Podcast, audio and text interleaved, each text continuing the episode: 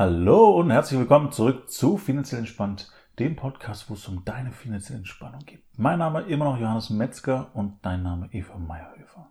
Das stimmt. Korrekt. Jetzt heute hier bei dem wunderschönen Wetter. Ich hoffe, bei dir da draußen ist auch so schönes Wetter äh, und du fährst irgendwo gemütlich Auto oder bist zu Hause oder wo auch immer du den Podcast hörst. Sitzt in der Badewanne. Oh, ist, äh, so viel Freude, da fällt gleich was vom Sofa. okay, also, äh, neues Thema. Neues Thema. Springen wir gleich rein. Also, und zwar, nachdem sich ja jetzt alles so ein bisschen lockert, was Corona angeht, Aha. ich mache einen weiten Bogen, okay? Hört sich, fühlt sich schon weit an. jetzt. Okay. Ähm, ist es ja so, dass viele Leute ihre Geschäftsmodelle umstellen müssen. Mhm. Und was ich gerade ganz viel höre, und es kann jetzt sein, dass das äh, ist, weil ich natürlich auch bei anderen Frauen teilweise auf der Seite unterwegs bin, also dass es ein Frauenthema ist. Aber was ich wieder ganz viel höre, ist ein Satz, der mir schon immer die Hutschnur hochgehen lässt. Ja, Ist ja, das- irgendwie so Ja, also- zerrüttelt. Genau, also mit der Hutschnur halt irgendwas macht. Auf jeden Fall könnte ich mich völlig drüber aufregen, wenn immer so geworben wird mit dem, bekomme endlich, was du dir wert bist. Mhm. Weil das für mich das Gefühl vermittelt von, wenn jetzt jemand gerade nur fünf Euro verdient, da ist ja nichts wert. Mhm. Richtig. Dabei ist er unter Umständen viel wert, weil er mir meinen Kaffee bringt. Zum Beispiel. Oder weil er gerade gar nichts verdient, aber er kümmert sich liebevoll um einen Angehörigen. Oder seine Firma gründet und einfach jetzt aktuell noch nicht reinkommt. Das stimmt. Und all das zeigt doch dieses bekomme endlich, was du dir wert bist, ist der Schwachsinn vom Herrn. Das ist richtig. Ich habe mich damit auch schon mal viel mit auseinandergesetzt, ähm, nach unterschiedlichsten Coachings, wo sowas auch erzählt wurde. Im Sinne von. Mhm. Ist es ein Frauenthema? Ja, nicht nur, aber ich glaube überwiegend, ja. Weil der, der Eindruck, den ich habe, also man sieht ja so am Marketing, würde ich sagen, sind die äh, Angebote eher frauenzentriert oder eher männerzentriert. Und ich würde sagen, 90 Prozent von denen, die mit so einem Spruch werben, ganz klar frauenzentriert. Ja, ja, absolut. Ähm, und es ist schwierig. Also ich habe mich mit dem Thema dann beschäftigt und hatte für mich keine Antwort gefunden, äh, was auch nicht geht. Also das heißt, auf diese Frage kann man, glaube ich, keine Antwort finden. Auf welche Frage? Auf die Frage, was bist du wert? Also Ja. wie definierst du deinen Preis von dem Produkt, was du verkaufst, in Kombination mit was bist du wert? Also setze den Preis in, Zug, in Bezug auf deinen eigenen Wert fest. Genau, und ich glaube, es gibt da keine Lösung, Richtig. weil der Wert, also jeder Mensch ist immer unglaublich wertvoll, weil jeder Mensch hat eigene Fertigkeiten, eigene Fähigkeiten, eigene Talente, eigene Dinge, die er in die Welt bringen darf. Ja, und es ist auch mög nicht möglich, das danach auszurichten. Also das heißt, es ist nicht möglich, diesen Wert zu koppeln oder zu übertragen oder sowas. Genau, das, das, was ein Mensch wert ist, und das ist immer unumstößlich, hat ja nichts damit zu tun, was er eben, so wie du beschrieben hast, verdient, einnimmt, weil, und das Beispiel fand ich super von dir, mit jemand, der ein Unternehmen gründet. Er findet vielleicht in diesem Unternehmen gerade irgendein Tool, das die Welt revolutioniert. Aber im Moment hockt er halt in seiner Garage und hat einen 2 Euro Jogginganzug an. Richtig, exakt. Ähm, und auch da, das äh, ist, wie, wie wir schon gesagt haben, nicht vergleichbar. Und ich habe eine ähnliche Geschichte äh, und ich würde es gerne ein bisschen konkreter machen, weil ich war am Wochenende auf einem Seminar und da hatte ich auch mit äh, einer äh, jungen Dame gesprochen, die gerade ihr Business aufmacht und auch im äh, Coaching, psychologischen Thema äh, arbeitet und die mir erzählt hat, dass sie aktuell für ihre Kunden kein Geld verlangt. Also das heißt, die, die kommen, verlangt sie kein Geld, weil die waren sozusagen zum Üben da in ihrer Ausbildung und jetzt wartet sie quasi auf ihr Zertifikat, damit sie für alle Neukunden und vielleicht auch, da ist sie sich auch noch nicht ganz sicher, für die Altkunden Geld nehmen kann. Äh, und Geld nehmen wird dann auch, je nachdem. Und der Plan war dann mit 80 Euro die Stunde zu starten und sie hatte ein sehr, sehr unangenehmes Gefühl schon beim Erzählen dabei, das dann so trotzdem zu tun, trotz diesem Zertifikat. Ähm, Und das, was ich ganz spannend fand, ist, dass sie ja zum einen das Zertifikat als Ausrede benutzt dafür, dass sie einen Wert nehmen darf für die Arbeit. Also das heißt, sie hat keinen Wert definiert und sie war eben auf der Suche auch nach diesem Wert. Also das heißt, sie hat versucht, für sich einen Preis zu finden ähm, oder auch irgendwas zu nehmen, gekoppelt an die Frage, was bin ich wert? Und noch konkreter, was bin ich in Bezug auf das, was ich arbeite, wert? Und auch das ist für mich der falsche Ansatz, weil ich würde viel eher fragen oder direkt fragen, was ist der Kunde bereit für das zu bezahlen, was du anbietest? Bist du ein Problemlöser und ist dem Kunden zum Beispiel das Problem so bewusst, dass er sagt, hier, kriegst 1000 Euro, sobald es gelöst ist? Ich glaube generell, der Kunde kommt eh nur, wenn ihm ein Problem bewusst ist. Solange jemand kein Problembewusstsein hat, mhm. wird er nicht kommen, egal welcher Preis drauf steht. Richtig.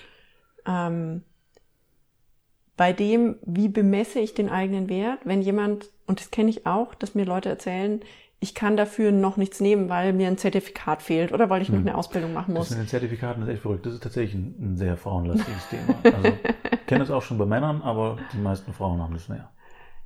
Da fällt mir auf jeden Fall auf, dass wenn, solange jemand sagt, ich nehme dafür nichts, ist es ja nicht nur der Vorteil, und das ist das, wie es die meisten begründen, ja, ich lerne ja noch und dann hat der andere nicht das Gefühl, ich ziehe ihn über den Tisch. Mhm. Was ich viel schlimmer finde, ist, wenn jemand sagt, das hat ja keinen, keine, also keine Kosten verursacht, denke ich jetzt mal. Da ist kein Wert, kein Preisschild dran. Dann muss er auch letztlich nichts leisten. Mhm. Ich würde den ganz anders aufbauen und sagen, okay, wenn ich was ausschreibe und es ist 100 Euro wert, dann muss ich dem anderen Wert liefern. Und zwar mindestens für 100 Euro. Mhm. Wenn ich was ausschreibe und es ist 1000 Euro wert, dann werde ich mich schon ganz anders hinsetzen, eine andere Vorbereitung machen, mir mehr Gedanken darüber machen, weil ich will dem ja auch einen Wert 1000 Euro liefern. Ja. Das heißt, ich glaube, und da geht es nicht darum, irgendwelche Fantasiepreise aufzurufen, was es ja da draußen auch gibt, Viel. Schon, sondern einfach zu sagen, okay, ich überlege mir mal, was glaube ich denn, was ich als Wert bringen kann. Mhm. Und das ist egal, ob das Zertifikat da ist oder nicht, weil nur weil ein Häkchen dran ist, nur weil man eine Urkunde an der Wand hat, ist man ja nicht besser oder schlechter als in dem Moment, bevor man die Urkunde in die Hand gedrückt hat, gekriegt hat. Richtig.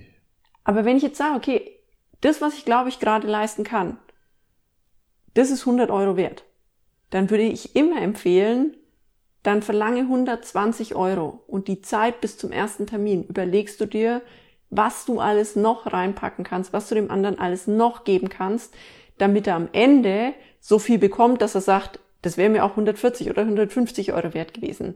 Das heißt, überbiete jedes Mal deinen eigenen Preis, damit du dem anderen noch mehr Wert generieren kannst. Also quasi wie eine Mehrwertsteuer. Wie eine Mehrwertsteuer, genau.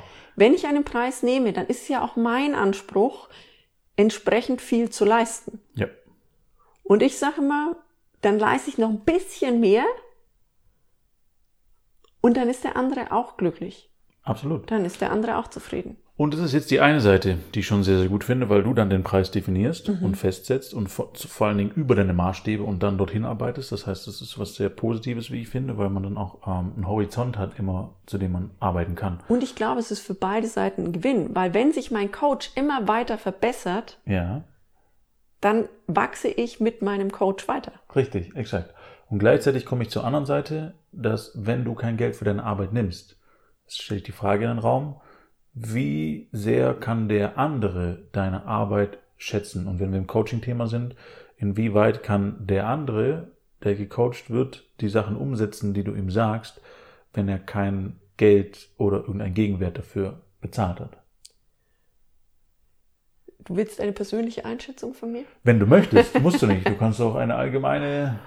Also ich würde das so sehen. Ich habe ja für mich den Wechsel gemacht aus dem klassischen Medizinsystem wo ja auch Geld den Besitzer wechselt, aber der Patient meistens nicht mitkriegt, dass dieses Geld äh, zum Arzt gegangen ist, weil es eben über die Krankenkasse am Ende bezahlt worden ist. gelassen wird. Was ich übrigens Genau. keine gute Idee ist. Finde Das heißt, wenn da draußen jemand zuhört, der dann Einfluss drauf hat, wir wären dafür, dass das alles per Rechnung ausgestellt wird.